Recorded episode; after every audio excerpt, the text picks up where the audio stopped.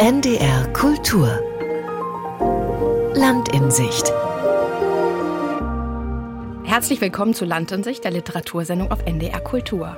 Mein Name ist Lisa Kreisler und einmal im Monat komme ich hier nach Hannover ins Studio, um mit einem Kollegen oder einer Kollegin aus der Literaturredaktion über Bücher zu sprechen. Und zwar sprechen wir nicht nur über die literarische Überzeugungskraft der Bücher. Wir versammeln Romane, Sachtexte, Essays, Gedichte immer zu einem ganz bestimmten Thema, an dem wir die Bücher entlang führen. Und heute ist das Thema Kunst und Geld. Und bevor ich meinen einzigen, aber überlebenswichtigen Gast im Studio begrüße, sage ich mal kurz, um welche Bücher es geht. Hier liegen drei Bücher auf dem Tisch, nein, vier, aber dazu komme ich gleich. Der erste Text ist von Leonard Hieronymi, Der gute König. Es geht um Klempnerei und den Kunstmarkt. Der zweite Roman der deutschen Autorin Lilian Loke, Auster und Klinge ist mit dabei. Gangster-Bildungsroman habe ich mir aufgeschrieben. Und wir lesen, haben gelesen den letzten Roman von John Steinbeck, Der Winter unseres Missvergnügens, Kapitalismuskritik aus dem Amerika der Nachkriegszeit. Und mit mir im Studio ist Alexander Soloch. Hallo Alexander. Ja, hallo Lisa. Herzlich willkommen in eurem Studio, in dem ich ja, dich schön. begrüßen darf. Danke, dass du mich hier reingelassen ja, hast. Ja. Zum, zum Thema Kunst und Geld eine Einstiegsfrage an dich als Literaturkritiker. Was bestimmt dein Leben mehr? Kunst oder Geld? Kunst. Das ist aber natürlich die erwartbare Antwort und diejenige, äh, für die man vielleicht mehr Beifall zu bekommen meint. Aber das ist ja nun, also ich äh, habe bis zwei Uhr nachts äh, noch Bücher gelesen, um hier heute einigermaßen sprechfähig zu sein.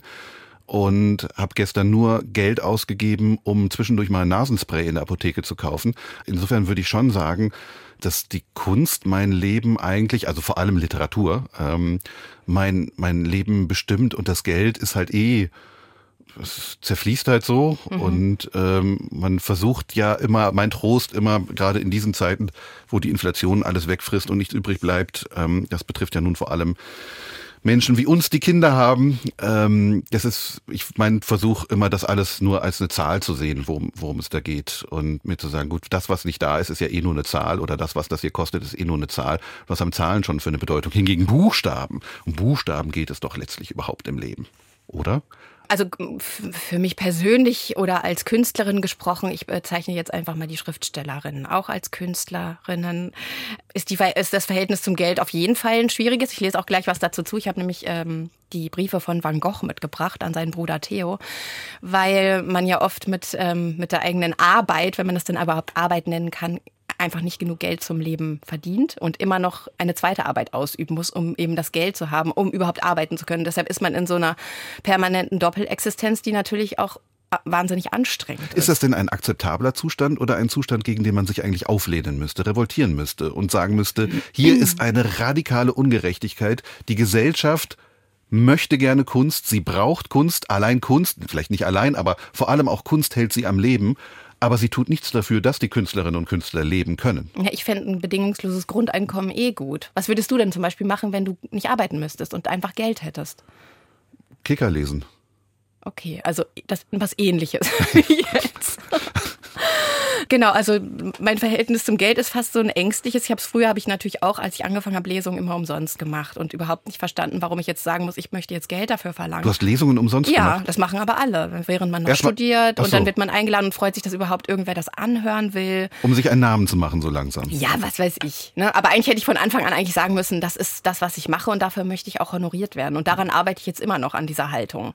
Ich bin keine gute Verkäuferin, glaube ich, äh, meiner eigenen Sachen. Aber ich würde die Kunst halt nie entbehren wollen aus meinem Leben. Und deshalb, genau, jetzt komme ich einfach mal zu Van Gogh. Also, Van Gogh schreibt seinem Bruder Theo, der Kunsthändler in Paris ist, Briefe. Und dieses hier, es sind drei Bände, wahnsinnig viele Briefe und es fängt immer damit an, jeder Brief fängt damit an, dass er sich entweder für das Geld bedankt, das er von seinem Bruder empfangen hat, oder ihn um mehr Geld bittet, damit er seine Modelle bezahlen kann und Farben kaufen kann.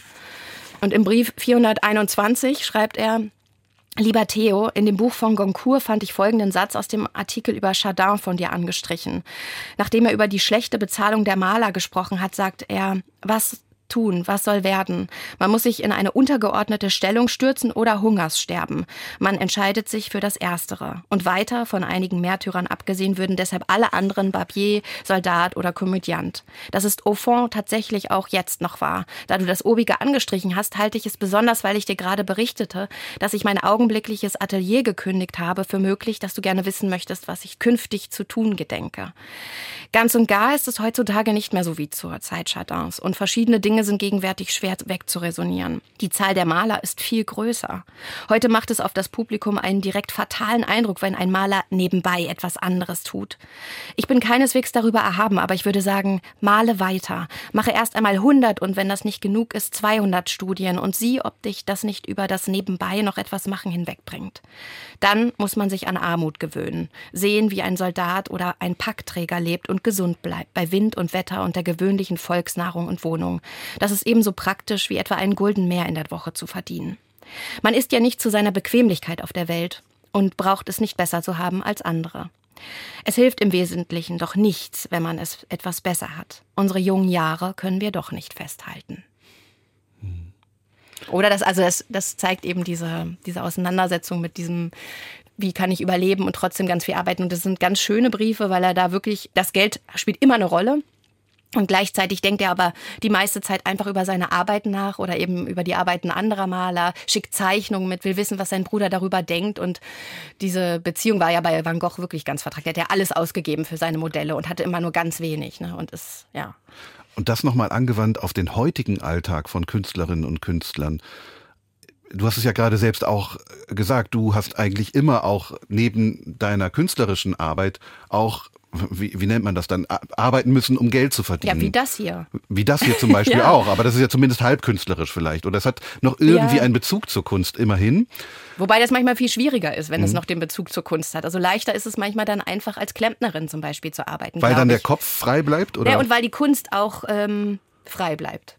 Also hier gibt es ja. ja. bei der Literaturkritik auf jeden Fall eine Vermischung von ähm, Dienstleistung und äh, künstlerischem Nachdenken. Und deshalb ist es halt auch so eine, ist mein Verhältnis dazu jetzt nicht ganz einfach. Inwieweit würde dich denn äh, eine Arbeit als Klempnerin aber auch daran hindern, dann noch als Künstlerin arbeiten zu können. Ich glaube, das würde meine Arbeit als Künstlerin total befeuern. Ja, ja aber ich glaube, dass ich einfach nicht das Talent dazu habe. Ich habe wirklich mal überlegt, weil in unserem Bekanntenkreis sehr viele jetzt umschulen. Wir kennen Grafikdesigner oder Videospieldesigner, die jetzt Klempner werden. Oder mein Freund eben, der auch Maler ist, ist jetzt Bäcker geworden. Und das sind auch viele andere, wo man sieht, das Handwerk bekommt, das, da kommen wir ja gleich drauf bei Leonard Hieronymi, was für eine Rolle das Handwerk dann spielt. Ich glaube, dass das eine ganz interessante Entwicklung nehmen werden ja, aber in, den, da, den kommenden Jahren. Da du gerade Frank ansprichst, der äh, in den letzten Jahren zum Bäcker geworden ist, mhm. der sich ja richtig geht, hat ausbilden lassen, den Meister gemacht hat und jetzt Brot verkauft und aber auch Maler ist, hast du das Gefühl, dieses Handwerk, dieses außerordentlich Handfeste, hat ihn dann auch als Künstler verändert? Nein. Nee, außer dass vielleicht jetzt diese Brote als Motive mehr in, in, den Vordergrund kommen. Aber ähnlich wie Van Gogh, der für meinen Freund eben auch eine wichtige Rolle spielt. Van Gogh hat sich ja eben auch ganz viel mit dieser Arbeiterwelt beschäftigt. Also die Kartoffelesser, ne, die Bauern. Und er wollte ja. nicht nur diese Leute zeigen und die in Verbindung mit der Natur, sondern er wollte eben auch für diese Menschen diese Kunst machen. Und das ist das Schöne, finde ich, an der, an der Arbeit von Van Gogh. Deshalb wird sie, glaube ich, auch so geliebt, weil sie eben keinen erhabenen, intellektuellen, ausgrenzenden Gestus hat, sondern ganz dicht an den Dingen bleibt. Und Ausschnitte aus der Welt der Arbeit finden wir in dem Roman, über den wir gleich sprechen wollen, ne? Leonard Hieronymi, Der gute König.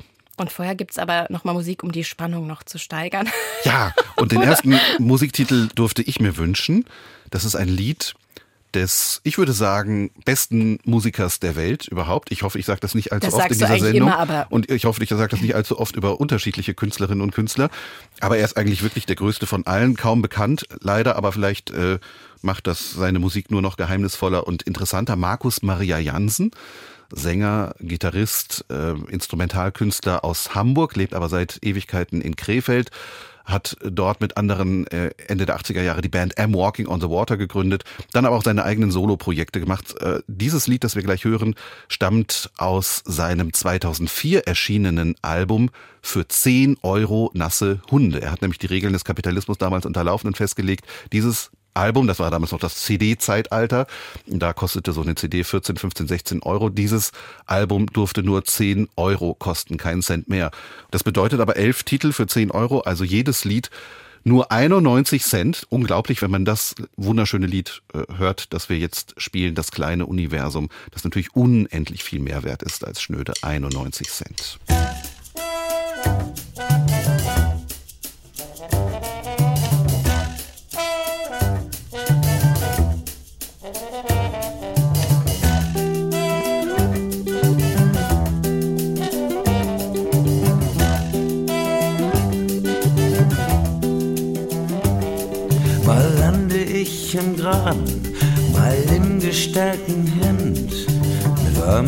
Weichheit konfrontiert, fühle ich mich so seltsam unsortiert.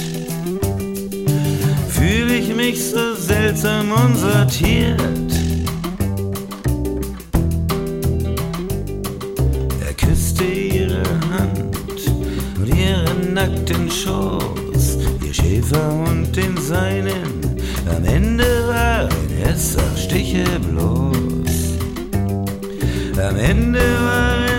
waren es auch Stiche bloß. Wer verschenkt ein kleines Universum? Geboren aus der hohlen Hand. Wer fällt immer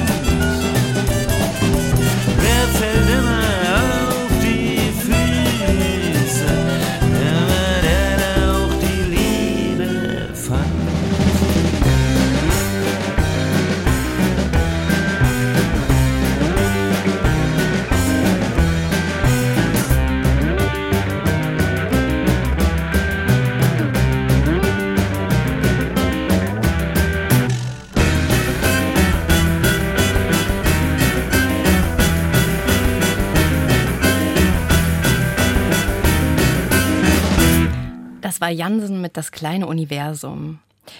Und das kleine Universum, über das wir jetzt sprechen wollen, ist das Universum eines Klempnergesellens, Fansi. Das ist der Protagonist aus Leonard Hieronymis Roman Der gute König. Ich sage mal kurz noch ein bisschen was zu Leonard Hieronymi, was der gemacht hat. Das ist der zweite Roman, nämlich der erste ist 2020 erschienen in zwangloser Gesellschaft. Er schreibt aber auch so poppige Texte über Phänomene der Gegenwart. Er hat ein Manifest der Ultraromantik geschrieben, das im Corbinian Verlag erschienen ist. Und da geht es darum, wie sich Science Fiction und Romantik gegenseitig befruchten können. Und es gibt äh, ein Buch über Trance, in der, also die Techno-Szene in Frankfurt. Jetzt geht es aber eben um Fansi. ein Klempner, der eine Lehre gemacht hat bei Perugino, einer Kunstschlosserei, die unter anderem diese wahnsinnig aufwendigen Skulpturen von Jeff Koons, das ist einer der teuersten Künstler der Gegenwart, herstellt, lackiert. Man kennt den Hasen oder hier geht es eben auf diese, um dieses Bouquet of Tulips, ein Blumenstrauß, der in Paris aufgestellt wurde als Denkmal für die Terroropfer von Charlie Hebdo. Und das, was wir auf dem Titel sehen, das ist doch auch, äh, ist zumindest. Ähm, das ist der Hund, ne? Ja, genau. Ist auch von Jeff Koons, ne? Ja, ja, ja, genau. Die sehen immer aus wie aufgeblasene Luftballons, Luftballons ja. und haben so eine ganz glatte, spiegelnde Oberfläche, diese Kunstwerke. Dort hat Fansi eben seine Ausbildung gemacht. Er hat auch solche Kunstwerke mit hergestellt. Dann ist irgendwie was schiefgelaufen und er wurde gefeuert. Und jetzt arbeitet er für ein anderes Klempnereiunternehmen in einer mittelgroßen Stadt in der Nähe von Frankfurt. Ja. Hieronymus Bosch heißt sein Chef. Und äh, dieser Betrieb ist aber total am Ende. Fansi ist der letzte Mitarbeiter. Es darf ab und zu noch mal ein Klo bei reichen Leuten eingebaut werden. Aber ansonsten sieht es eher schlecht aus. Der Hieronymus Bosch trinkt sehr viel und Fansi entschließt sich dann zu kündigen, weil er dann doch irgendwie mehr vom Leben will. So ganz klar ist es nicht. Er hat ein bisschen Distanz auch zu seinem Handwerkermilieu und geht dann mit seinem besten Freund Baschkim, der immer noch für Perugino arbeitet, auf Montage nach Paris, wo eben dieses Bouquet of Tulips von Jeff Koons aufgestellt werden soll in ähm, fünf Wochen, glaube ich. Und dann treffen sie da auch Jeff Koons, es wird eingeweiht. Sie fahren dann zurück nach Frankfurt und dann kommt er nochmal wieder in Berührung mit seinem Chef und bekommt nochmal eine neue Perspektive auf das Handwerk und das Leben als Arbeiter, weil er hätte nämlich potenziell auch die Möglichkeit zu studieren. Ich glaube, er hat Abi gemacht, hat sich aber dagegen entschieden. Und ähm, die Frage, warum wir auf Handwerker herabblicken, ist, glaube ich, einer, die den Text antreibt. Ähm, und eben die Frage, wessen Arbeit wirklich zählt bei Jeff Koons ist es ja so, er hat eine Riesenidee, eine tolle Idee, aber er setzt sie nicht selber um, sondern das machen die anderen. Und, ähm, und wer ist denn dann überhaupt der Künstler? Oder? Genau, da gibt es eine sehr schöne Szene bei der Einweihung dieses Kunstwerks, wo die französische Botschafterin, die das Werk in Auftrag gegeben hat bei Jeff Koons, dann äh, zu Fancy hingeht und sagt so, was, Sie haben das gebaut? Also es ist ja wirklich, also sie ist euphorischer ihm gegenüber als Jeff Koons, ne? weil die Handwerker haben eben ja, haben es im Grunde erschaffen. Aber das ist eben eine Frage. Jeff Koons hat die ganze Idee erschaffen. Sie selbst äh, beim Blick dann auf das fertige Kunstwerk bei der Eröffnung, ein, ein Kunstwerk, von dem Sie sich ja selbst wochenlang gefragt haben, was soll das eigentlich, welchen Sinn soll das überhaupt haben? Also es ist ja, ist ja ein Geschenk sozusagen und eine Gabe oder ein Symbol von Jeff Koons für die leidende Stadt Paris nach den Terroranschlägen von 2015. Inzwischen sind wir vier Jahre weiter, wenn ich das richtig gesehen habe, also äh, Ende oder im, im Spätsommer, Herbst 2019. 19. wurde es aufgestellt. Also genau, und mhm. ähm, äh, Jeff Koons möchte also mit diesem Kunstwerk sozusagen, also mit diesem von einer Hand hingestreckten Tulpenstrauß der Stadt Paris Trost spenden. Mhm. Und äh, die beiden Protagonisten im Prinzip, also Fansi und sein bester Freund Bashkim, die dort in Paris sind und ähm, entscheidend mitwirken beim, beim Aufbau dieser riesigen Skulptur fragen sich die ganze Zeit, ja, aber was haben denn die Pariser davon? Was eh schon vollgestopft mit lauter Denkmälern und Wahrzeichen, Eiffelturm und was nicht alles. Und was soll ihnen das jetzt noch bedeuten? Und welchen Bezug gibt es überhaupt zu dieser schrecklichen Terrornacht vom 13. November 2015, zu diesem, zu diesem seltsamen Artefakt? Also äh, eine der vielen möchte ich nicht sagen, eine der manchen Fragen, die in diesem Roman aufgeworfen wird, was soll die Kunst überhaupt? Ne? Mhm. Und inwiefern verstehen sich die Protagonisten hier als Künstler. Also als dann, genau, das war ja der Ausgangspunkt meines Gedanken, den ich eigentlich nur ganz kurz sagen wollte. Äh, sie stehen dann da also und schauen sich den Tulpenstrauß an und ähm, sagen zuerst, unser Kunstwerk und dann unser Handwerk. So ist das doch, glaube ich, wenn ich das. Äh, und da habe ich mich gefragt, korrigieren Sie mit diesem nachgeschobenen unser Handwerk diese Feststellung, das sei unser Kunstwerk oder ist das sozusagen dann die Apotheose? Äh, das Kunstwerk ist ja schon mal nicht schlecht, aber das Höchste von allem ist überhaupt das Handwerk. So ein gewisser Handwerkstolz, der vielleicht auch dem generellen Gefühl von Benachteiligung dieser Handwerksklasse oder diesem Gefühl, die blicken doch alle auf uns, die reichen Schnösel blicken doch alle auf uns herab. Und ähm, dieses Gefühl hier aber was ganz Großes geschaffen zu haben, etwas, was noch größer ist als Kunst, soll vielleicht diesem Minderwertigkeitskomplex vielleicht auch entgegengestellt werden. Das war so ein, ein Gedanke. Denn es geht ja, es ist ja im Prinzip ein Klassenroman, oder?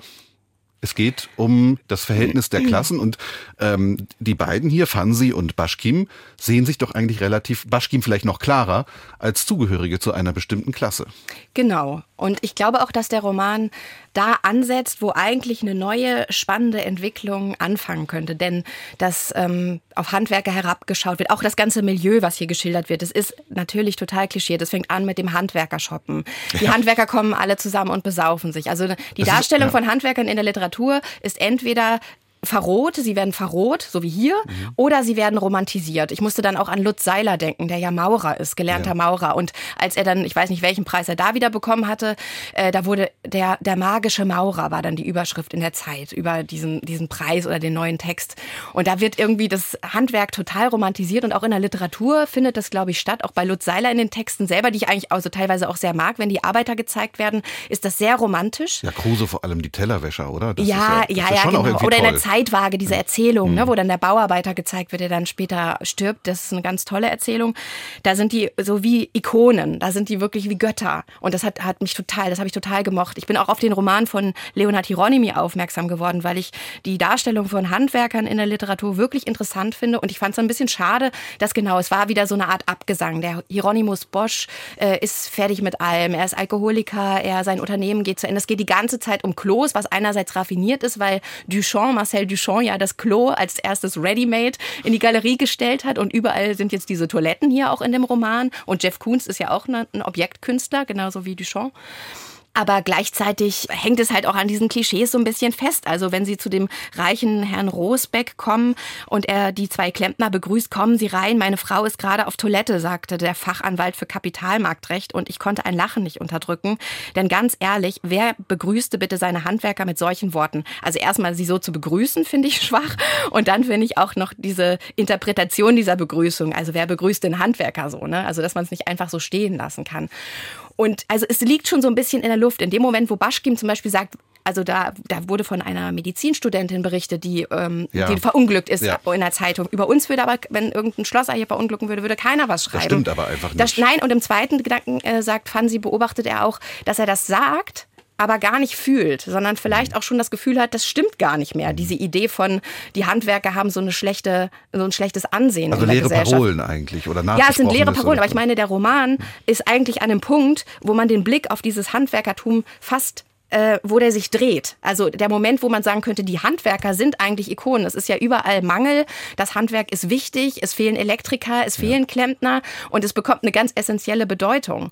Und dann habe ich zum Beispiel an den Film gedacht von Ruben Östlund, Triangle of Sadness. Da geht es ja um so reiche Leute auf so einem Kreuzfahrtschiff und dann werden die von Piraten überfallen und landen auf einer einsamen Insel und nur die Putzfrau ist diejenige, die diese Überlebensskills hat. Also die weiß, wie man Feuer macht, Fische fängt. Und die Hierarchie, die vorher noch auf dem Schiff herrschte, wo sie die nämlich rausgeschickt haben, wenn sie kommen wollte, um die Schamhaare wegzusaugen aus dem Hotelzimmer, dann kehrt sich um und äh, die Putzfrau äh, regiert dann diesen kleinen Staat der Reichen auf dieser Insel. Und etwas Ähnliches, habe ich das Gefühl, passiert eigentlich auch gerade in der Gesellschaft ja. mit Handwerkern. Aber das bildet leider der Roman. Er hat es schon so drin, aber es bleibt in diesen Klischees von die armen, saufenden, äh, Klo aufbauenden Männer. Ja, aber meinst du nicht, dass, also auch wenn du sagst, ha Abgesang aufs Handwerk, dass äh, doch von ferne zumindest die Fanfaren eines Aufbruchs tönen, denn es pass wir können es leider nicht sagen, aber ganz, ganz, ganz am Schluss passiert ja noch etwas. Also wenn, äh, die allerletzte Seite bringt ja nochmal wirklich so. Richtung, richtig, ähm, wir verraten das jetzt vielleicht besser nicht, aber es gibt ja einfach diesen Konflikt zwischen ähm, dem guten König, das ist ja der Meister Hieronymus Bosch, also der Inhaber dieses Klempnereibetriebs. Und es gibt den Konflikt mit eben diesem Fachanwalt für Kapitalrecht oder was, also mhm. also diesem Rosbeck. Mhm. genau neureichen Schnösel, der eben, es geht ja nicht nur um den Einbau dieser Toilette, sondern dann auch noch sollen Waschbecken und so weiter, ein ganzes Bad irgendwie unten im Keller neu gemacht werden und der weigert sich aber hinterher zu bezahlen, mhm. weil es angeblich einen handwerklichen Fehler gegeben hat, den es tatsächlich aber nicht gegeben hat. Also hier ganz klar Klassenkampf.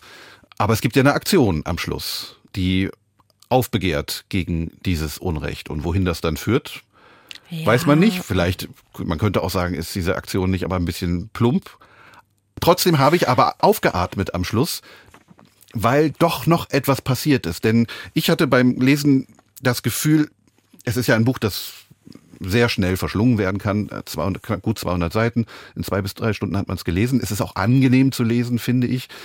Und es wirft viele interessante Fragen auf, obwohl ich selbst handwerklich vollkommen unbegabt bin, habe auch gerne die Kapitel gelesen, in denen dann an diesem Kunstwerk äh, gemeißelt und gebosselt wird. Wirklich? Und, ja, oh nee, das fand ich total Ab- ermüdend. Nee, fand, fand ich, ich fand das alles, weil ich, ich wusste, ich verstehe es eh nicht, aber ich kann, ich, ich, es ist schon eine Vorstellung äh, in mir entstanden. Und ich gucke eigentlich gerne Leuten bei der Arbeit zu, wenn ich das Gefühl habe, sie können etwas. Das ist etwas, was mich immer sehr ergreift. Und das betrifft sowohl Musiker auf der Bühne, Bassisten vor allem, wenn ich sehe, die, die machen nicht viel Aufsehen um sich und können es aber einfach, aber wirklich auch Handwerker, die einfach wissen, was was sie tun, während wir ja nur den ganzen Tag quatschen eigentlich und Aber- uns die ganze Zeit fragen, wann fällt der Schwindel auf. Und diese Leute können sich eigentlich gar keinen Schwindel leisten. Lisa, du musst unbedingt was sagen. Ich muss unbedingt was sagen, weil nichts kann schöner sein, als jemanden im Text dabei zuzusehen, wie er eine Schraube festzieht. Aber ich finde, dass Leonard Hieronymi das leider gar nicht tut. Also ich, ich finde, er ist gar nicht bei diesen Materialien so stark. Es gibt eine Szene, wo er sich mal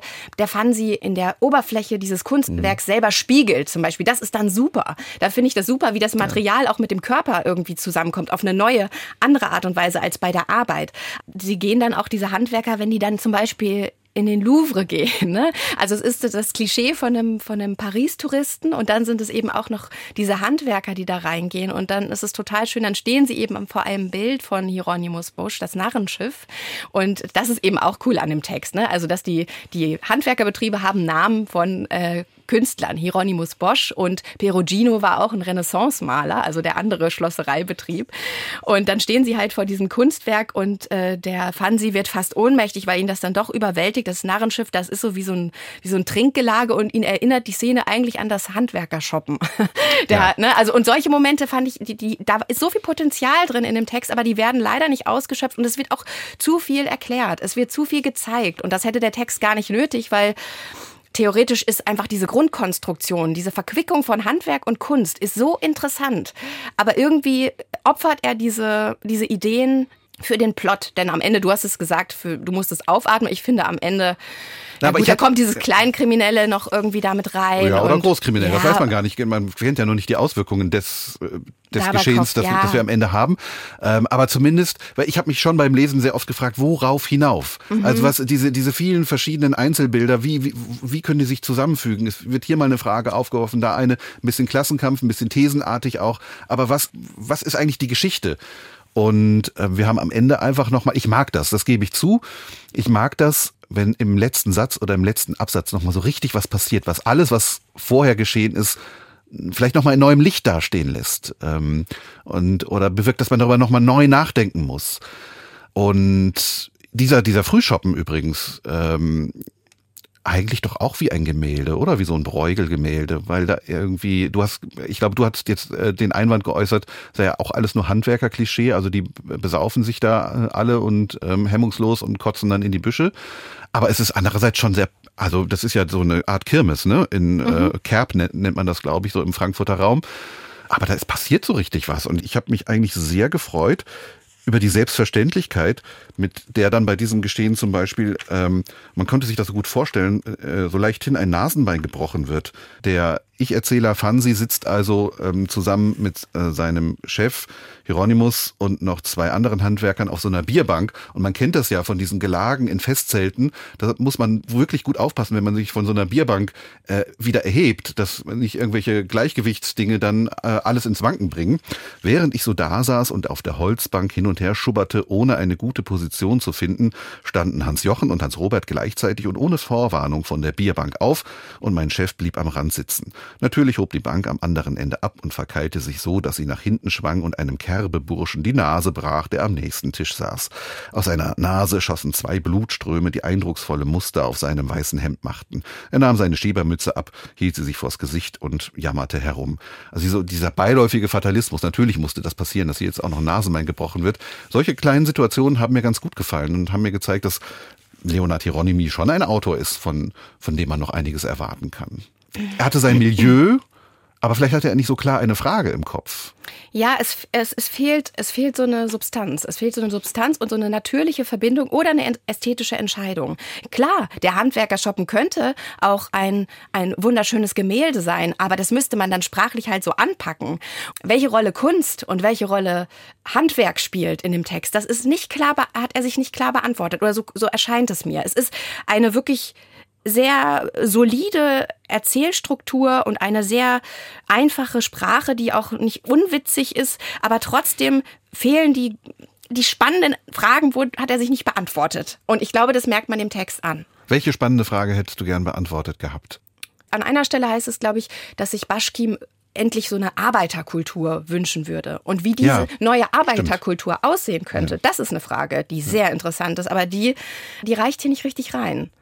Das ist eine Frage. Oder wie eben Kunst und Handwerk zusammengehören und ob man überhaupt über äh, Handwerk als Kunst sprechen muss oder ob Handwerk nicht einfach was, was, was Lebenserhaltendes ist, auch in, in, in der Zeit, in der wir jetzt leben. Diese, diese Survival Skills, dass wir Dinge können, welche Rolle der Körper spielt. Also dieser, das, das ist ansatzweise da, dass die, die Augen oder die, die Nebenhöhlen vom Kupferrauch, vom Schweißen angegriffen sind, dass die ja. Körper kaputt sind. Ja. Aber dass diese kaputten Körper oder diese durch die Arbeit deformierten Körper gezeigt werden oder in was Neues, Heroisches verwandelt wird. Muss ja auch nicht heroisch sein.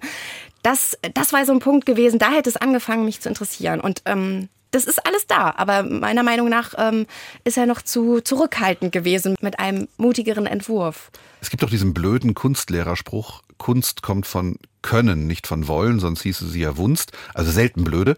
Aber andererseits, wenn man das mal für eine Sekunde lang ernst nimmt, dann ist das natürlich doch ein Künstlerroman, denn er erzählt von Menschen, die wirklich etwas können. Und das ist das, was mich an diesem Roman dann schon auch gerührt hat und ein bisschen ergriffen hat.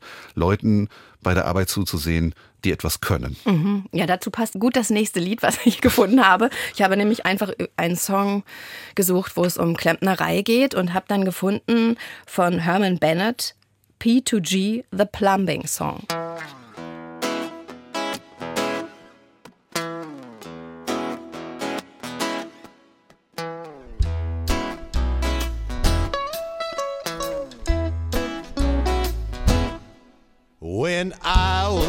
Just a youngster, a good time loving funster.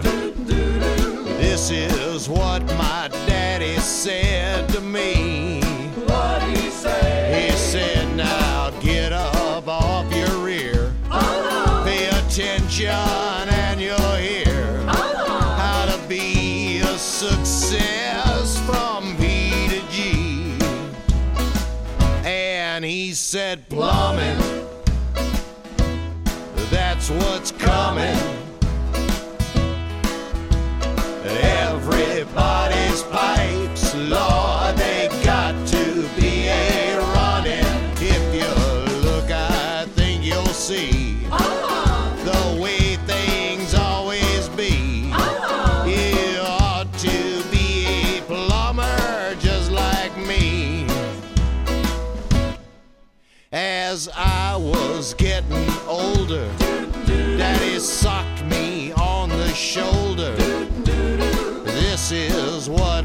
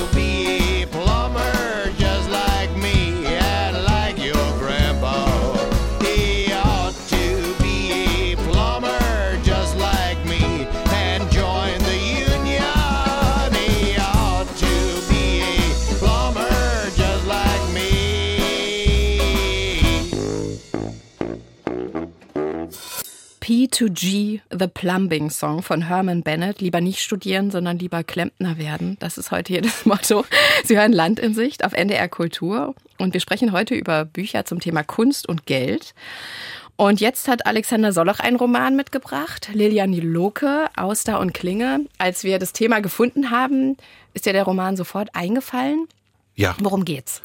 Der ist mir deswegen sofort eingefallen, weil ich kaum einen anderen Roman der neueren Zeit wüsste, in dem das Thema, für das wir uns interessiert haben, so explizit behandelt wird, die Kunst und das Geld, mh, wie in diesem. Lilian Lohke, 1985 geborene Autorin aus München. Das ist ihr zweiter Roman nach Gold in den Straßen. Jetzt Auster und Klinge, also 2018 erschienen bei äh, C.H. Beck. Und übrigens, fünf Jahre ist das her. Und was für ein langer Zeitraum das ist. Fünf Jahre. Das sieht man daran, dass dieser Roman mit immerhin 315 Seiten damals knapp 20 Euro gekostet hat.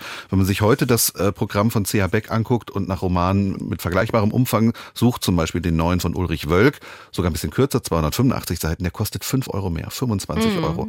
Also was für eine Preissteigerung auch im Bereich der Literatur. Das ist noch ein anderes Beispiel, ist mir neulich als ganz eklatant in den Sinn gekommen, weil es eben zeigt, was gerade in den letzten anderthalb Jahren so nochmal passiert ist auf dem Buchmarkt. Äh, sicherlich auch verursacht durch den Ukraine-Krieg, gestiegene En- Energiekosten, gestiegene Papierpreise auch. Der vorletzte Roman von Monika Helfer, Anfang 2022 erschienen, Löwenherz, hatte 200 Seiten und kostete 20 Euro. Jetzt anderthalb Jahre später ihr allerneuester Roman, Die Jungfrau, hat 50 Seiten weniger, 150 Seiten und kostet aber zwei Euro mehr. Also da ist ganz schön was im Gange. Bücher werden immer teurer und äh, bald auch zu zu einer Luxusware. Aber auch witzig überhaupt, dass ne, die Seitenzahl Ja, halt das ist- ausschlaggebend für den Preis das ist wie an der ja, Käsetheke Genau, immer, aber das ne? ist ja Genau. irgendwie dann Ja. auch, ja, es ist, es ist irgendein seltsames Maß. Wenn man halt mehr schreibt, ist das Buch auch teurer und wenn man wenig, also ich meine, Gedichte sind halt äh, eine Essenz von Jahren Ja. oft. Also das bildet sich, da ist es auch, zeigt auch wieder diese Diskrepanz, wie wenig das da zusammenfindet. Aber wie ne? könnte man es machen stattdessen? Es kann ja jetzt auch kein äh, oberstes, Alle Bücher keine oberste 20 Kartellbehörde. Euro. Alle Bücher 20 Ja. Euro. Egal, um, Umfang egal. Ja, Umfang egal. Okay. Ja, sollte man mal drüber nachdenken. Und auch an den alten Satz von Kurt Tucholsky, macht unsere Bücher billiger. Dies ist also ein recht günstig äh, zu habendes Buch, knapp 20 Euro und auch super Preis-Leistungs-Verhältnis, finde ich, aber ich will jetzt noch nicht in den Aber Bereich der Bewertung wissen, gehen. geht, Ach ja, ja. genau. Worum geht's eigentlich? Ja, da muss man ja immer aufpassen, dass man sich nicht verzettelt und nicht zu viel verrät. Zwei Männer treffen zufällig aufeinander und dieses Aufeinandertreffen wird ihr jeweiliges Leben sehr verändern. Es beginnt mit einem Blick auf einen knapp über 40-jährigen Mann, Georg Berking, einer, der im Callcenter arbeitet und dort die Beschwerden von äh, Kunden entgegennimmt, die Probleme mit ihren Handys, Elektrogeräten haben, meistens auch sehr aufgebracht sind, dass ihr Telefon schon nach wenigen Wochen Benutzung auf einmal den Geist aufgibt. Und seine Aufgabe wäre es nun natürlich, ihnen irgendetwas Beruhigendes, Hilfreiches zu sagen oder sie abzuwimmeln. Er macht aber etwas ganz anderes. Er versucht sie mit sozusagen antikapitalistischen Reden zu belehren, sagt ihnen, ja gut, aber stellen Sie sich mal vor, unter welchen Produktionsbedingungen dieses Gerät hergestellt wurde, wie äh, Leute da total unterbezahlt im Akkord daran geschuftet haben. Ist doch völlig klar, dass sowas dann äh, auch kaputt geht. Das Problem ist nun, von ihm aber sicherlich auch äh, bewusst in Kauf genommen, dass im Callcenter die Gespräche natürlich mitgeschnitten werden und sein tyrannischer Abteilungsleiter Turner, einer von dem hier so schön gesagt wird, er genießt die Angst seiner Leute, er frisst sie wie Brot. Eine ganz äh, gute Beschreibung eigentlich äh, hierarchischen Arbeitens in unserer Zeit. Er genießt die Angst seiner Leute und frisst sie wie Brot. Er bekommt also mit, äh, wie Georg zu den Kunden spricht und feuert ihn. Den Moment des Feuerns bekommt wiederum der andere Protagonist dieses Romans mit, nämlich Viktor, Viktor Elischer. Warum bekommt er ihn mit? Viktor ist jemand, der als Kellner jahrelang gearbeitet hat, aber tatsächlich einer anderen Profession, man kann sogar fast sagen, einer anderen Leidenschaft nachgegangen ist. Er ist ein richtig ein top professioneller Einbrecher gewesen. Äh, fast 20 Jahre lang ist er auf Tour gegangen und hat sich sein Handwerk Kunst, kann man sagen, Kunst? Ich weiß nicht, das Handwerk des Einbrecherhandwerk. Ja, Ja. wirklich auch ein Handwerkerroman, fällt Ja, mir gerade auf auf, weil Fall. sozusagen die Kenntnisse, die erforderlich sind, um äh, wirklich gut und sicher in ein Haus einzubrechen und möglichst wenig Spuren zu hinterlassen, werden sehr detailliert hier beschrieben.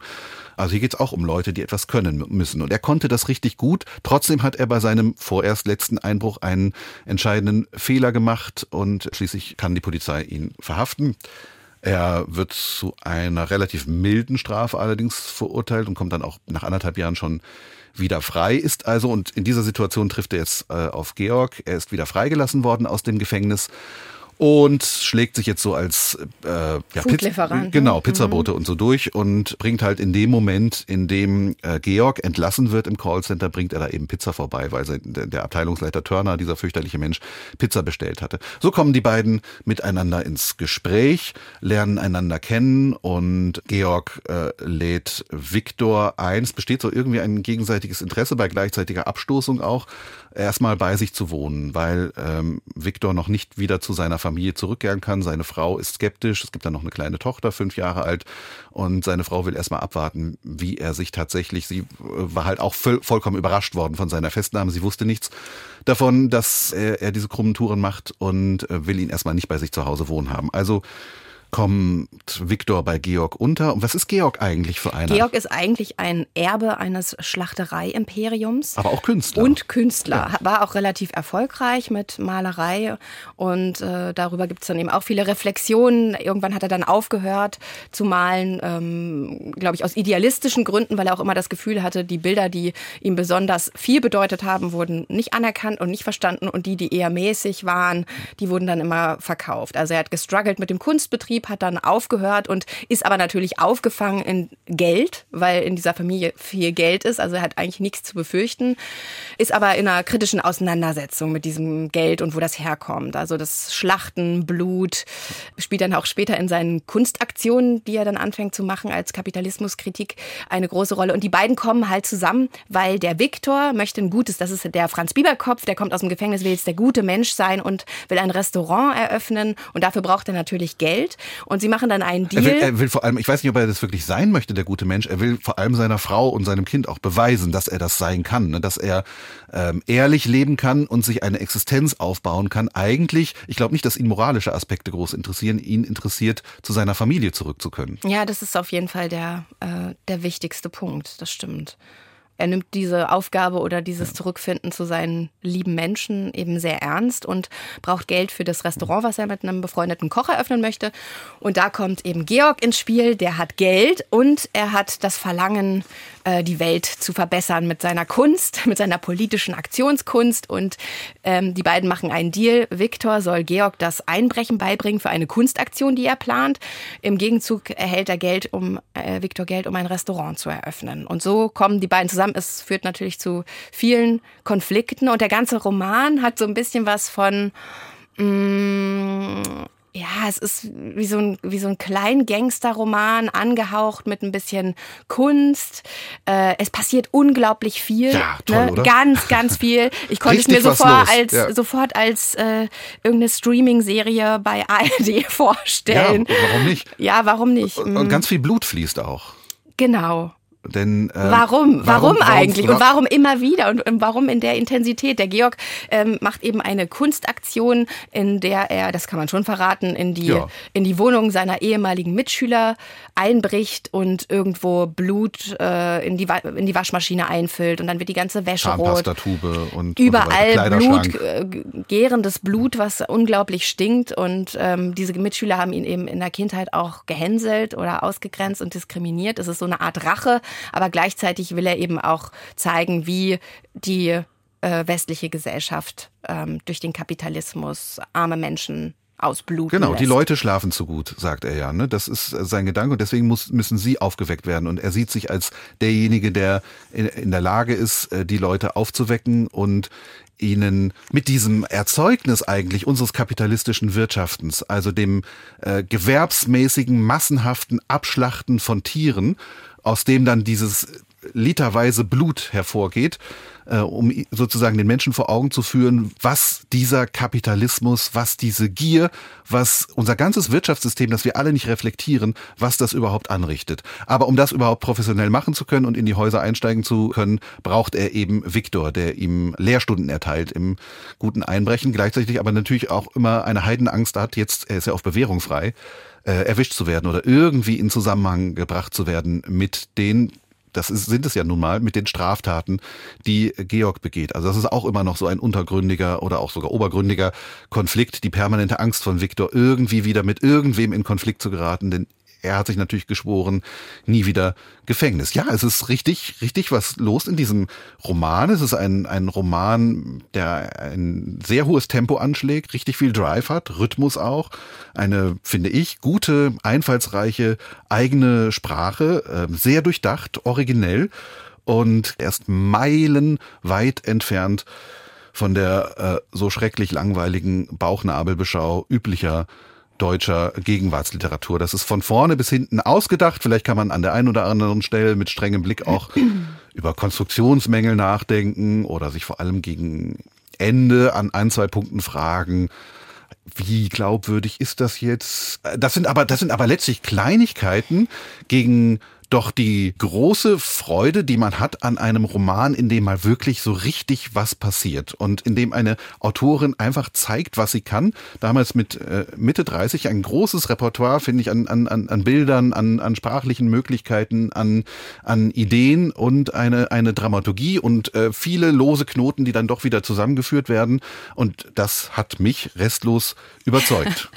Also dann, dann lieber Bauchnabelschau. Denn ich finde, dass, also ich finde, dass, dass alle Figuren sind für mich eigentlich Pappkameraden. Ich finde wirklich, Nein. der Roman ist, der, der verliert sich in Klischees. Man weiß genau, wie die, die Dramaturgie ist wirklich zusammengesetzt aus Serien. Ähm, also ich finde, dass der, der Roman eben, der hat keine rechte Verbindung mit der Wirklichkeit, sondern es ist wirklich in meinen Augen eine mittelmäßige Fiktion mit einer relativ unspezifischen Sprache. Also es ist so genauso ein Schreiben, was alles irgendwie so ein bisschen beherrscht, aber nicht so richtig anpackt und nicht so richtig in den Fokus nimmt. Ich weiß gar nicht, worauf ähm, das ganze Buch hinausläuft und damit meine ich nicht das Thema, sondern ich meine zum Beispiel, wir reden über Kunst. Es geht um Kunst in diesem Text. Und um Moral auch. Und um Moral und ich lese jetzt mal zwei Definitionen vor, wie hier Kunst definiert wird. Und da sieht man auch ein bisschen, wie es sprachlich funktioniert. Es gibt Dinge, für die alltägliches Sprechen und Tun nicht ausreicht. Deshalb wenden sich Menschen wohl der Kunst zu. Was Kunst denn nun sei. Manchmal ist es, als übergäbe sich dein Geist, weil er zu viel gefressen hat und du pickst wieder hungrig aus dem Erbrochenen die Bröckchen wie eine Taube am Bahnhof. Manchmal ist es, als fändest du nach zehrendem Marsch durch die Wüste, unzähligen irreführenden Luftspiegelungen in der Hitze, eine Oase. Du streifst die staubigen Stiefel ab, stürmst hinein ins Wasser, dass es glitzernde Tropfen sprüht. Eine, dann eine Seite weiter. Ja. Kunst ist nicht da, um den Alltag zu dekorieren. Kunst muss ein Messer sein, das du reichst mit der Klinge voran. Die Leute greifen zu, weil es so magisch funkelt, obwohl es ihnen tief ins Fleisch schneidet. Diejenigen, die nicht loslassen und dich verfluchen, haben etwas verstanden. Ja, daher Also auch der Titel Auster und Klinge. Ja, also, aber ich finde wirklich, das ist, das ist klischiert und auch die Bilder, die sind irgendwie nicht gut und nicht, nicht neu. Und also in mir hat der Roman wirklich wenig ausgelöst. Aber wie, wie, wie meinst du das? Kein Bezug zur Wirklichkeit. Der ist doch also wirklich, er ist wirklichkeitsgesättigt. Er spielt in unserer Zeit. Er verhandelt die Fragen unserer Zeit. Er verhandelt unser Wirtschaften. Er verhandelt auch sozusagen unseren Hang zur moralischen Großsprecherei vielleicht auch. Das ja, ist ja ist, er ist sozusagen. eine totale Kopfgeburt. Er ist eine totale Kopfgeburt mit den Mitteln der Literatur, die, die in meinem Empfinden da auch so ein bisschen. mm, ja, aber der, der Kopf gehört doch zum Menschen. So, soll doch ruhig mal eine Geschichte aus einem Kopf entstehen. Ja, aber ich, ich, ich, wenn sie mich interessieren soll, muss ich eben eine Wahrhaftigkeit spüren, eine Natürlichkeit, einen inneren Kern, der richtig mich anglüht aus jedem Satz. Und das findet in diesen Sätzen, die ich gerade auch zitiert habe, meiner Meinung nach nicht statt. Und ich finde auch, dass es ein Roman ist, der über Kunst nachdenkt, über die Wahrhaftigkeit von Kunst, dann aber selbst mit den, den Verlockungen des Kapitalismus erliegt, indem nämlich dieser Plot so unglaublich äh, aufgeladen, es geht so schnell, es passiert so viel, es ist alles da. Blut, Liebe, ähm, Kriminalität, ein bisschen Kunst. Also es, es kommt alles zusammen und ich finde wirklich die Art und Weise, wie die Szenen auch aneinander gebaut sind, das, das ist alles so bekannt. Woher? Aus, aus Romanen von Siri Hüstvedt zum Beispiel. Ich finde, die ist eine brillante Essayistin, aber die, es hat mich auch sehr an Siri Hüstvedt Mhm. erinnert. Die Romane sind trotzdem irgendwie so ein bisschen schwach. Das ist jetzt so ein Totschlagargument. Aber ich glaube, wenn man sich wirklich die Sätze anschaut, dann merkt man einfach, natürlich kann sie schreiben, was auch immer das bedeutet. Aber ähm, ja, worum geht's denn? Was, was, was macht denn dieser Text mit dir? Es ist Kapitalismuskritik, habe ich verstanden. Weiß ich nicht, nein, würde ich überhaupt gar nicht sagen. Das ist ja kein Thesenroman. Aber- das ist ja eben auch seine Stärke. Das ist kein Thesenroman. Doch. Äh, vielleicht, äh, nein, nein. Würdest du hier eine klare Aussage formulieren können? Natürlich, es gibt Stellen wie diese, aber das ist ja Rollenprosa. Manchmal reden Evelyn und er, Evelyn ist sozusagen seine äh, Lebensfreundin, also die Lebensfreundin Von von, Georg. Georg, mhm. Genau, manchmal reden Evelyn und er über den roten Knopf. Die Superschurken in Comics, die nicht die Herrschaft über die Welt anstreben, sondern nur deren Zerstörung. Als Jugendliche hatten sie nicht verstanden, was daran so begehrenswert war. Erst später begriffen sie, nie wieder Gangplatzsitzer in der S-Bahn, die keinen Millimeter weichen, während man umständlich auf den Fensterplatz klettert. Nie wieder Tschernobyl, Ehrenwörter, Kontergan-Kinder, Babymilchpulver mit verseuchtem Trinkwasser, Blutkonserven mit HIV, abgeschnittene Ohren als Zählhilfe für Kriegsleichen, nie wieder Verhörmethoden mit ausgestochenen Augen, herausgerissenen Nägeln an Genitalien angeschlossenen Autobatterien, nie wieder Präventiverschießung von Kindern als möglichen Bombenträgern. Der rote Knopf hat schon was. Andererseits wäre das zu einfach. Also das ist natürlich zum einen etabliert, dieser Gedanke von der Schrecklichkeit unserer Welt, beziehungsweise vor allem der Schrecklichkeit der Menschheit. Und da haben wir dann also in Georg jemanden, der sozusagen dieses Schweineblutgeld für etwas Gutes verwenden will und sich damit auch dann natürlich für moralisch herausgehoben hält.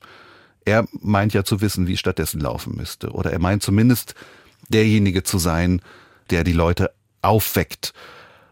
Aber das ist seine Position. Das ist ja nicht die Position des Romans, die ihn ja auch vor ein großes Dilemma stellt. Er, er wird nicht nur zum Rechtsbrecher, sondern er wird auch zum Verbrecher eigentlich. Ja, genau. Und er ist auch unsympathisch in dieser besserwisserischen Position, finde ich. Genau. Ne? Aber ähm, warum muss zum Beispiel immer, es gibt so viele Wiederholungen auch im Text. So oft wird diese, werden diese Gewaltexzesse ausgeführt. Warum muss jedes Mal beschrieben werden, wie irgendwo Blut von der Decke tropft? Also ich glaube, da gibt es fünf bis acht Szenen, wo das wirklich detailgenau erzählt wird. Und ich finde, das meine ich eben damit. Da erliegt der Roman eben den Dingen, die er eigentlich kritisiert, weil der Leser, das ist dann für den Leser gemacht, der sich daran natürlich auch ein bisschen erfreut, diese, dieses Schauern, was wir alle kennen, wenn wir irgendwie Krimis schauen oder warum Krimis auch immer so erfolgreich sind. Das liegt ja daran, dass man Zeuge dieses Schrecklichen wird, ohne sich zu selbst zu beschmutzen. Und das genau das macht der Roman auf seiner Ja, und das, äh, Handlungsebene. ja, und das aber das darf er doch auch machen. Ja, das, Da- da, das darf er machen, aber dann ist er halt nicht konsistent mit dem, was er auf der ideellen Ebene eigentlich vermitteln möchte, meiner Meinung nach. Und er hat auch interessante Ich glaube nicht, Fragen. dass er auf der ideellen Ebene wirklich etwas vermitteln möchte. Er möchte vielleicht wirklich nur Fragen aufwerfen. Insofern ist es dann vielleicht, ist das sogar ein genialer Schachzug, was du gerade kritisierst, sozusagen als Mise en abîme, also ein Kunstwerk im Kunstwerk, das sozusagen durch sein Funktionieren und seine Gliederung auch noch aufzeigt, wie Kapitalismus tatsächlich dass funktioniert. Ich mich, dass ich Genial meines Voyeur eigentlich. Voyeurismus ja. bewusst. Ich glaube nicht, dass es so, äh, so gedacht ist. Ich finde aber auch, dass es eine interessante Frage gibt, und zwar die äh, Frage, die du ganz zu Anfang aufgeworfen hast, über die Hierarchien des Kapitalismus. Wer darf wie mit wem reden? Also diese Szene, wo der Viktor das, das Essen liefert, dem Chef von, von Georg ins Callcenter und er so angeschnauzt wird, er soll noch mal draußen bleiben, er telefoniert jetzt gerade oder was auch immer er macht. Und diese Übereinkünfte gibt es ja bei uns. Es gibt ja diese Übereinkünfte, dass man zum Beispiel mit, mit Putzhilfen oder Handwerkern anders redet oder dass gewisse Menschen das, das Recht sich rausnehmen, anders mit ihnen zu reden. Und das ist auf auf eine gewisse Art gibt es so eine Übereinkunft, dass das auch in Ordnung ist von, von beiden Seiten. Und diese Frage zum Beispiel, warum das so ist und warum das nicht überhaupt gar nicht vorkommen darf, dass zum Beispiel mein Chef oder dein Chef oder auch wer auch immer auf dich herabsieht und anders mit dir spricht, unter anderen Voraussetzungen und mit anderem Respekt als in die andere Richtung. Diese Ja. Frage wirft sie, wirft sie zu Anfang auf und die finde ich sehr fein und sehr schön. Die hättest du gern vertieft gehabt. Die hätte, nein, ich wünsche mir jetzt ja nichts von diesem Roman, aber ich finde das, was er, was er dann mir gibt, finde ich einfach nicht interessant genug. Ja, aber vielleicht kann man sich das von einem dritten Roman von Lilian äh, Loke wünschen, von äh, der wir seit 2018 eben nichts mehr gehört haben. Ich weiß, dass sie, dass sie eben auch einem Broterwerb nachgeht als In einer äh, Werbeagentur, Ja, oder? genau, als IT-Beraterin. Und es heißt zwar immer mal wieder aus dem Verlag, ja, ja, sie arbeite an etwas, aber ich, ich du vielleicht nicht so sehr, ich warte darauf jedenfalls sehr gespannt und habe auch beim Lesen dieses äh, Romans, ich hatte ihn beim Erscheinen schon mal gelesen und jetzt aber fünf Jahre später nochmal, das ist ja immer wieder ein ganz anderes Lesen.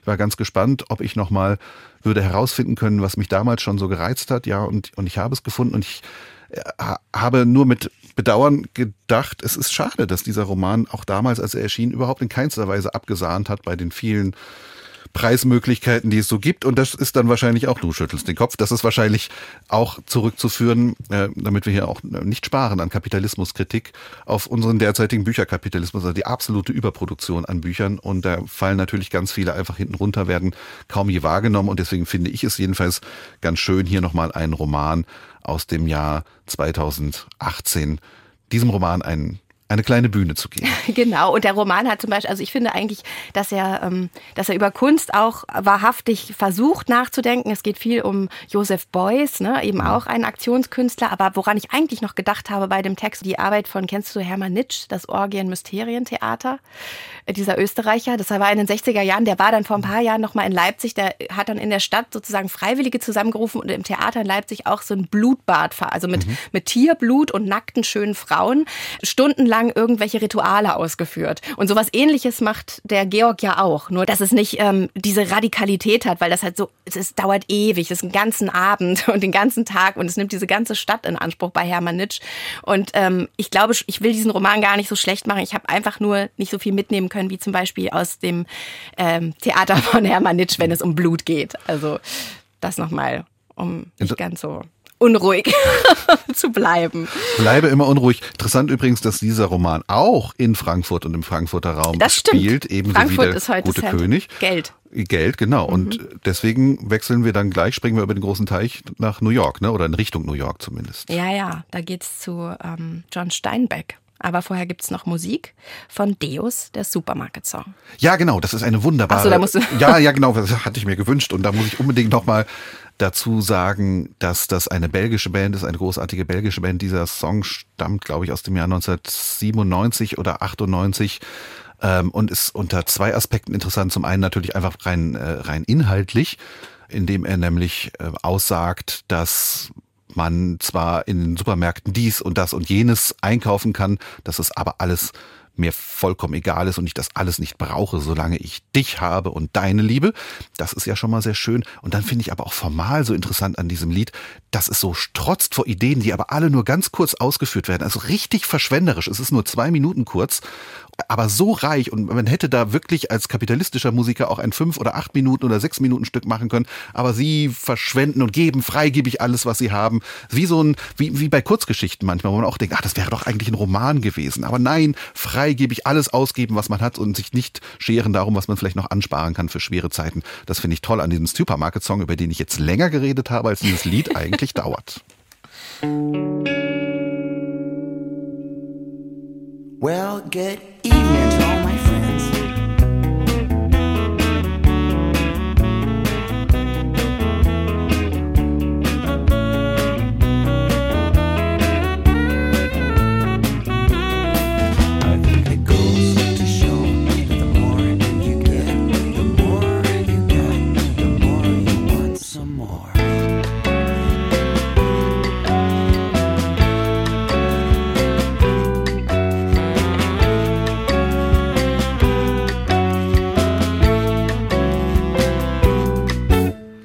super sexy, super cool, the way they walk the avenue. But it's a sadder day than yesterday, so it kinda makes them super blue. Spastic Sam and Eric Drew make supermarkets super flu, they're just on time for the rendezvous. It goes to show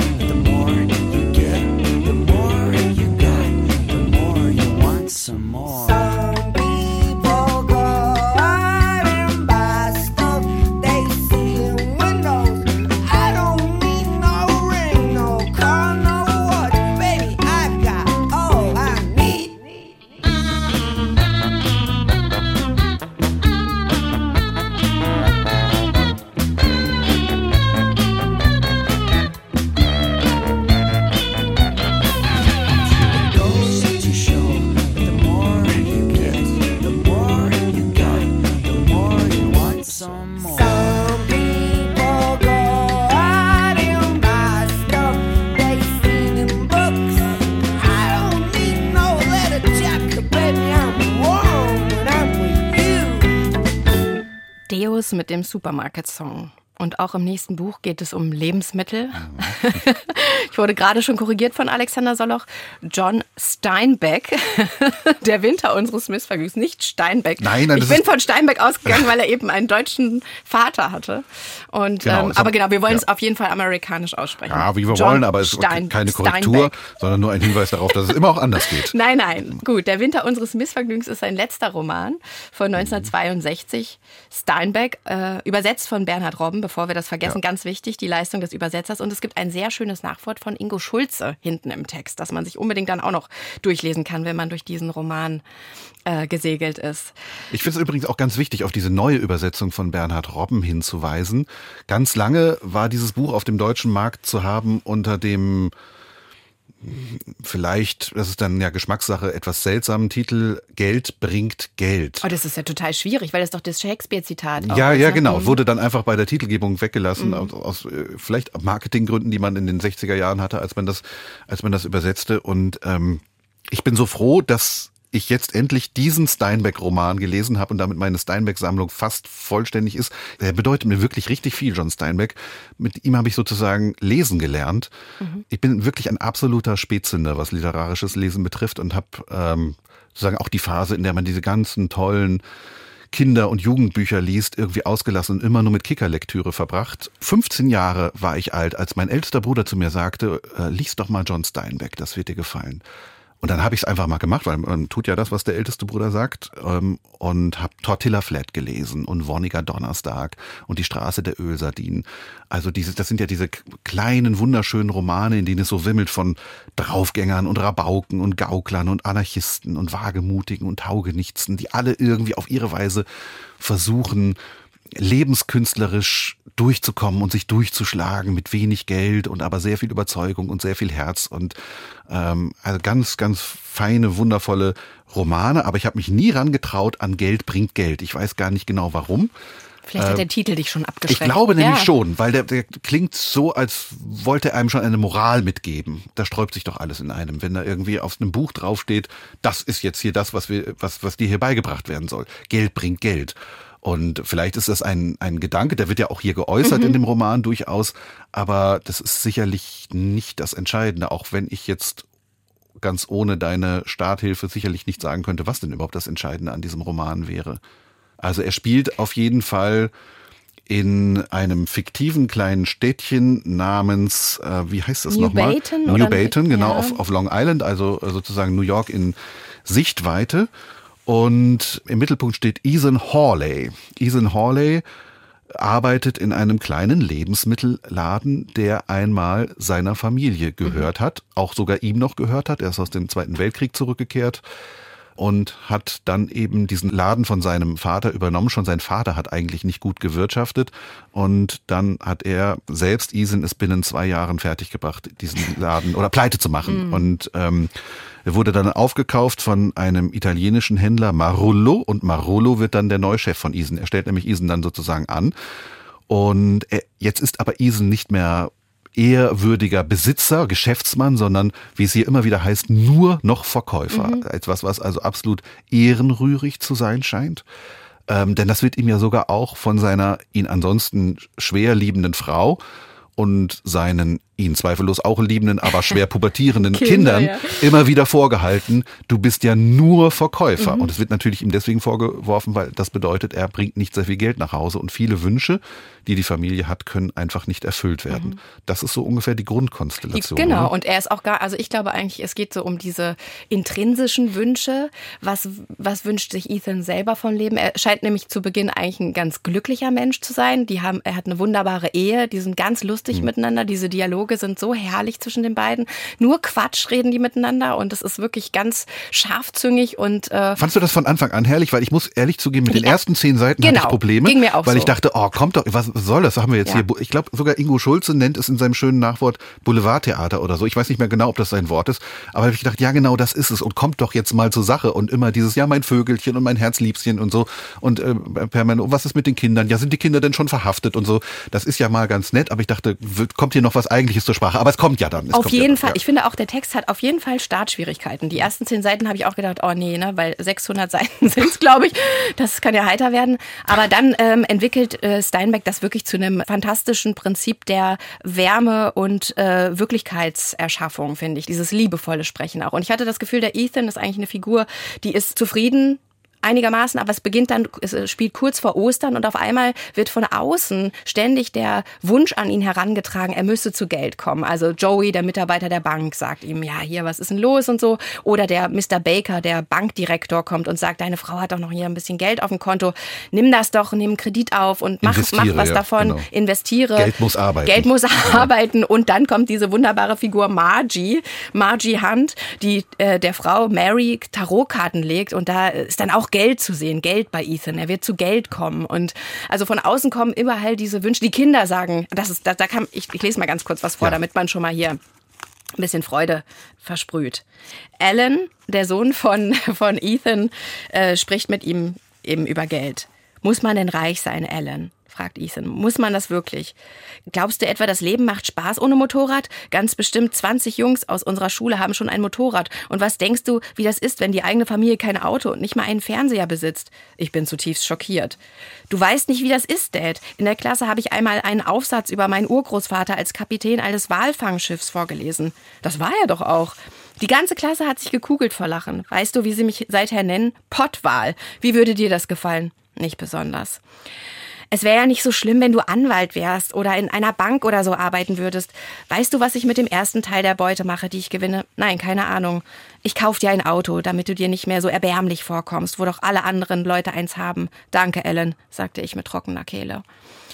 Und es ist eben dann auch so ein, so ein schweres Gefühl der Demütigung in diesen Gegenüberstellungen zum, mit den Kindern. Ne? Also, dass er, dass man so merkt, er geht dann so die Treppe runter und so eine Schale Unvollkommenheit blüht in ihm auf. Und auf einmal fängt er halt an, nachzudenken, ja, hm, ich könnte ja, dann gibt's ja auch noch diesen Freund äh, Danny, Ja. der schwer alkoholkrank ist, aber eben noch ein wichtiges Grundstück Ja. dieser Stadt, die jetzt einen Flughafen bekommen soll, besitzt und dem er dann Geld gibt, ähm, das er natürlich zum Trinken verwendet und nicht um in die Entzugsklinik zu gehen. Und er macht sich dann, er beschmutzt sich moralisch, um zu Geld zu kommen. Und am Ende ist es ja eigentlich sogar so, dass das Geld von alleine zu ihm kommt und er sich einfach nur ganz, ganz schäbig fühlt. Er hat eigentlich schon einen Bankraub geplant und es ist eine Minute davor, ihn, ihn umzusetzen.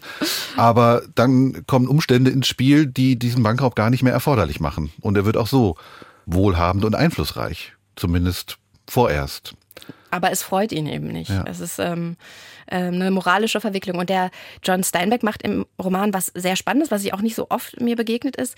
Ähm, er wechselt von der auktorialen Ja. Perspektive in die Ich-Perspektive. Er macht das jeweils am Beginn eines, also es gibt, ist ja aufgeteilt in zwei Teile, glaube ich, dieser, dieser Roman. Und jeweils am Beginn sind wir auktorial, also in der dritten Person, so, ich weiß nicht, 40, 50 Seiten jeweils. Im zweiten Teil, glaube ich, ein bisschen kürzer sogar. Ja, genau, das Und- ist diese Draufsicht auf die genau. Stadt. Ne? Und er ist dann aber auch nochmal bei Margie irgendwann, ne? bei der Stimmt, Figur. dann spielt also er auch da nochmal. ist er Also noch man mal- kann das gar nicht richtig systematisieren, oder? Und das ist also diese Kombination aus Ich-Perspektive und auktorialen und personalem Erzählen. Das habe ich, glaube ich, noch nicht so oft gehabt. Also das ist wirklich auch, das ist cool, weil man dann auf einmal merkt, ähm, dass der Roman eben unterschiedliche Spannungen hat. Ich glaube auch, dass er mit Tagwelt und Nachtwelt sehr stark operiert. Ja. Es gibt die Nachtwelt, wo Eve spazieren geht und reflektiert. Er geht an diesen Ort am Meer, wo er gut nachdenken kann. Und da ist so eine ganz intime Auseinandersetzung mit sich und der Wirklichkeit. Und dann gibt es eben diese laute, dialogstark getriebene Tagwelt, in der das Geld so eine große Rolle spielt und das Haben und wer man ist. Und das lotet der Steinbeck auf, auf eine ganz interessante Art und Weise. Es ist, glaube ich, auch nicht immer so rund, aber der Steinbeck hat diesen Sensor, der hat diese natürliche Verbindung zur Wirklichkeit. Es ist wirklich ein Text, der was natürlich über das Amerika dieser Nachkriegszeit erzählt, in Sätzen wie, wenn sich alle mit Lebensmitteln eindecken, kommt es ihm nicht so vor, dem, dem East, der übrigens auch mit seinen Lebensmitteln spricht, Ja. als würden sich für die, sie sich für die Feiertage eindecken, sondern als würden sie sich für eine Katastrophe wappnen. Und da sind so ganz kleine sprachliche Dinge drin, die diesen desolaten Zustand äh, moralisch und emotional dieser Gesellschaft zeigen. Und andererseits ist es so ein sehr privater Text, der eben von dieser Ja. Figur handelt. Und in Bezug auf Bauchnabelschau ist das eben ein, eine ganz intime Auseinandersetzung über Häuslichkeit, Vaterschaft, Liebe. Und auf dieser Ebene verhandelt er aber die großen metaphysischen Fragen unseres äh, Ja, seine Bauchnabelschau interessiert mich sehr, weil sie ja Fragen äh, verhandelt, die uns alle angehen und betreffen. Das sollte ja Also- Bauchnabelschau immer machen. Und es, Ja. die besten AutorInnen machen das auch über die Bauchnabelschau. Ich glaube, dass wir es uns halt nie nicht, eins Es gibt halt nicht nur beste AutorInnen, das ist vielleicht Das stimmt, aber es gibt auch nicht nur beste fiktive Romane. Wie auch immer. Ja. Eine Frage zum Beispiel, und da wird ja jeder seine eigene Privatfrage finden hier bei Steinbeck. Ähm, ja, auch wirklich toll finde ich, wie Ingo Schulze in seinem Nachwort, wie, wie er nochmal Ja. eine, eine, eine sozusagen die Dimension der vielen Bezüge auch offenlegt, die einem dann auch wirklich nochmal nahelegen, äh, sich mal eine zweite oder dritte Lektüre zu trauen. Und dann sozusagen von der Oberfläche noch mehr in die Tiefe zu gehen. Also was da jetzt abgesehen von offensichtlichen Shakespeare- und Bibelanspielungen Und noch Melville, so... Herman Melville. Ja, zum Die- Beispiel. Die Familie genau. hat nämlich Walfangschiffe gehabt. Und das, das ist ja auch toll. Das, das checkt man natürlich nicht, wenn man nicht diesen, diesen Hinweis von Ingo Schulze Ja. mit im Kopf hat, wie eigentlich Captain Ahab eine Rolle spielt. Oder auch eben bei Shakespeare Richard III., der Brudermörder und Denunziant, der e- eben auch in Ethan wieder auflebt. Das ist schon toll. Und die Bibel, das ist ja auch so toll, wenn, wenn Ethan seine Frau am Ostersonntag morgens von hinten umarmt und sagt so, Kyrie eleison. Also dieser Humor ist schon einfach so herrlich. Ja. Ich habe auch zwischendurch, ich glaube nach 100 Seiten habe ich gedacht, das ist so, als hätte Alex das geschrieben. zu viel, also Der, die, ah, diese, dieser, dieser. Machst mich da, sprachlos. Ja, ich habe wirklich gedacht, wenn du einen Roma- Roman schreiben würdest, hätte er diese Form von Humor und Wärme. Das äh, wirklich, es hat mich nicht gewundert, dass du den, den Steinbeck sehr magst. Sagen wir es so. Ja, das äh, genau, weil es ist einfach diese diese Liebe zu den Figuren auch Mhm. auch da und ähm, das wäre ja auch noch zu fragen, inwiefern er er ist ja nun mal aus dem Weltkrieg zurückgekehrt und ähm, er hat auch getötet in diesem Weltkrieg. Natürlich kommt er auch mit inneren Verwüstungen und Verwundungen zurück aus dem Krieg und er denkt an seinen liebsten militärischen Vorgesetzten, an Major Charlie und an seine Methode, damit klarzukommen, dass eben im Krieg oder auch vielleicht in anderen schwierigen Situationen man eben nicht seine Familie immer bei sich hat. Und das möchte ich vielleicht ganz kurz vorlesen. Die Methode von Major Charlie. Ach so, hier ist mir aber auch, das sehe ich hier gerade auf der Seite, es gibt hier einen ganz interessanten inhaltlichen Fehler. Ist Ja? der dir auch Nein, aufgefallen? mir ein Fehler in der. Chronologie. Und ich schätze mal, das ist ein Fehler in der Übersetzung. Das ist dann also entweder ein Kommunikationsübertragungsfehler oder sonst wie oder ein äh, Verschreiber. Hier heißt es nämlich am Donnerstag, dem 13. Alles läuft ja hinaus auf das große Finale am 7. Juli, weil am 7. Juli Wahlen stattfinden sollen. Nach in dem diesem- Unabhängigkeitstag. Genau, nach dem Uma- Unabhängigkeitstag.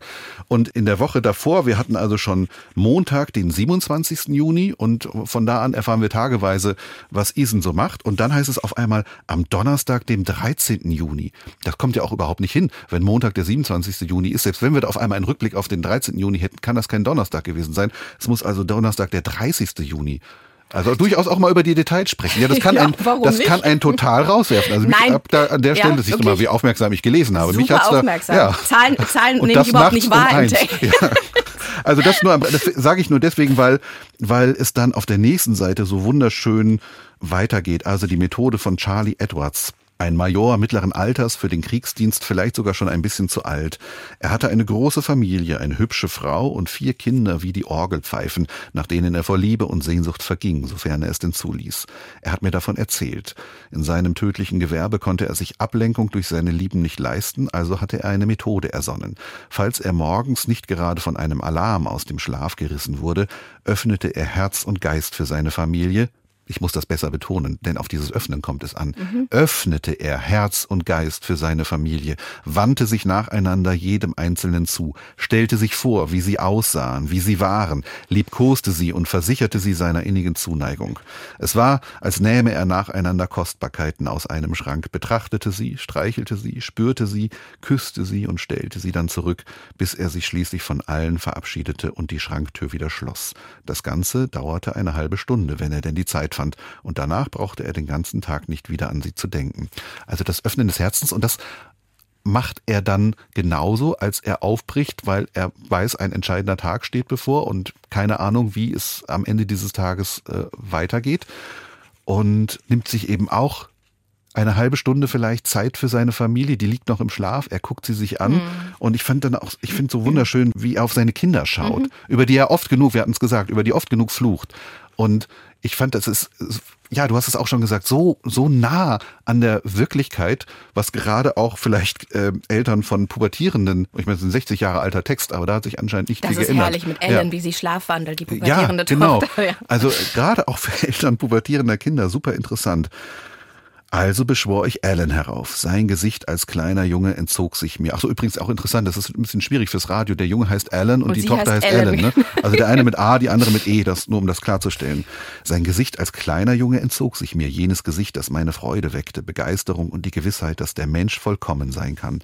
Alan tauchte vor meinem inneren Auge auf, wie er geworden war. Mürrisch, selbstgefällig, widerborstig, verschwiegen und in sich zurückgezogen, seit ihm die Pubertät zu schaffen machte. Eine grässliche, qualvolle Zeit, in der er wie ein Hund in der Falle nach jedem in seiner Nähe schnappen musste, sogar nach sich selbst. Nicht einmal in meiner Vorstellung konnte er sich aus seiner Unzufriedenheit befreien. Also schob ich ihn beiseite und sagte ihm nur, ich weiß, ich erinnere mich, wie schlimm diese Zeit für mich damals war, aber ich kann dir nicht helfen. Niemand kann dir helfen. Ich kann dir nur sagen, dass sie vorübergeht, auch wenn du mir nicht glauben wirst. Gehe hin in Frieden und mit meiner Liebe, auch wenn wir einander zur Zeit nicht ertragen können.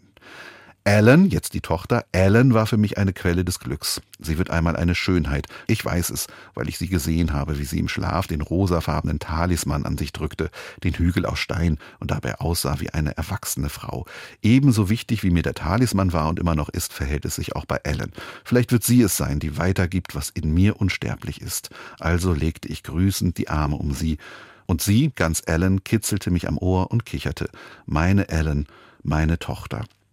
Also diese ganz unverkitschte und ja auch überhaupt nicht dornenfreie Liebe, wie John Steinbeck sie erzählt, das ist einfach wundervoll. Ja, es ist, es ist vieles wundervoll an dem Text. Also, und ich finde vor allem, was den anderen beiden Romanen vielleicht ein bisschen fehlt, ist eben diese super feine Ambivalenz der Figuren. Denn der Ethan ist wirklich, also irgendwann hat man auch das Gefühl, er kennt seine eigenen Motive selber gar nicht mehr. Es ist unglaublich schön, wie, wie zart und sensibel John Steinbeck diese Figur in Verbindung bringt mit der Außenwelt. Und in Bezug auf äh, Geld oder Kunst, ich habe hier noch einen schönen Satz gefunden, der vielleicht auch eine Antwort dazu gibt, was dieser Text überhaupt damit zu tun hat.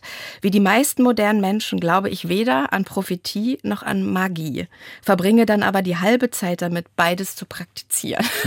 also das sind so Sätze, das sind so kleine, schöne, auch natürlich naive Weisheiten, die aber ähm, ganz viel über unser inneres Wesen, glaube ich, erzählen. Und das ähm, hat, hat mich total für den Text begeistert. Das ja. Weisheiten eben auch. Wir- Du hattest Wirklich ges- Weisheiten, Ja. genau. Es ist ja auch ein Spätwerk. Ja, das genau, sein, ja sein letzter Roman. Er hat halt eben, er war um die 70, glaube ich, als er ihn geschrieben hat und hatte eben auch ein Leben gelebt, das ja Leonard Hieronymi und Lilian Loke noch vor sich Auf haben. jeden Fall, da kann natürlich noch ganz viel passieren.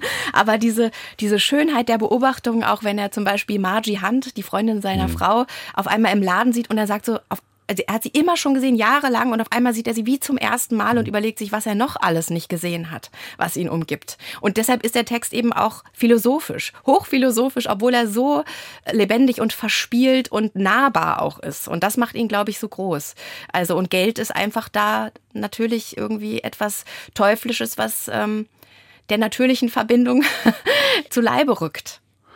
Aber wir müssen jetzt aufhören. Ja, wir müssen, wir müssen aufhören und können nur an alle appellieren, diesen großartigen Roman von John Steinbeck zu lesen, Der Winter unseres Missvergnügens. Wirklich auch ein Roman, den man gut ein zweites Mal lesen könnte, wenn man sich nur die Zeit dafür nähme. Aber du nimmst dir die Zeit dafür nicht, Lisa, weil du wahrscheinlich ab jetzt schon mit den Vorbereitungen für die nächste Sendung Land in Sicht äh, beginnst, die am 17. Dezember 17. schon Dezember, gesendet wird, schon genau. vor Weihnachten, aber es ist kein weihnachtliches Thema oder vielleicht gerade.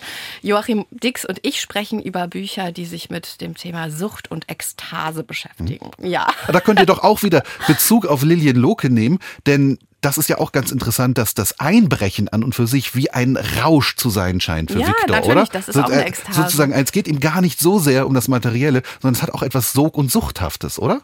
Ich bin mir ganz sicher, ihr werdet dann auch nochmal Ja, über Lillian Loke sprechen. Wenn du dir das so sehr wünschst, Ja. dann machen wir das natürlich. Wir haben aber auch noch sehr viel anderen Stoff. Tom Christensen, ein dänischer Autor, der als der dänische James Joyce gehandelt wird. Absturz heißt sein Roman, der in den 20er Jahren spielt und den Absturz eines Dichter, Literaturkritikers in der Kopenhagener Gesellschaft erzählt. Dann lesen wir Dry von Christine Koschmieder. Das ist wieder ein autofiktionales Buch oder autobiografisch sogar.